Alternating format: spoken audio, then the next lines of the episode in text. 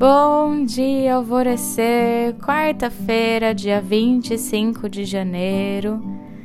E olha só, nós sempre estamos buscando a conexão com os nossos mentores espirituais, sempre esperando receber sinais do universo para a nossa caminhada, sempre querendo respostas.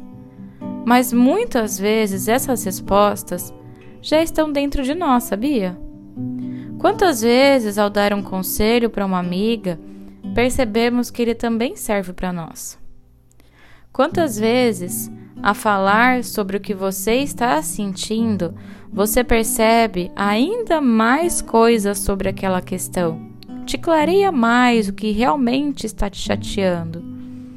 Eu, por exemplo, muitas vezes a tentar explicar para uma amiga um negócio esquisito que eu estava sentindo, eu conseguia entender através do meu próprio áudio, dos audião que eu mando para minhas amigas, aonde que eu estava desconfortável, onde que era a verdadeira raiz do meu desconforto.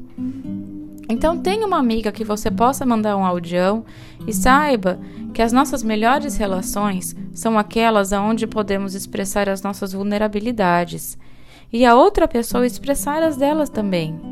Ninguém é perfeito e está todo mundo com algum tipo de desconforto emocional. Não fique pensando, ah, eu não vou perturbar, não. E não é perturbação nenhuma incomodar a gente. Só vamos desenvolver o senso de fraternidade do mundo de regeneração que todos nós queremos se começarmos a realmente agir assim no nosso cotidiano com fraternidade e também seja aquela pessoa que escuta o outro. Todos nós precisamos dessa pessoa em nossa vida e cabe a nós também sermos essa pessoa. Então a afirmação do dia de hoje é: eu tenho coragem em mostrar as minhas vulnerabilidades. E a meditação do portal Alvorecer é o último dia da conexão com a família de alma que também vai te mostrar o quanto que a sua família de alma também está do seu lado.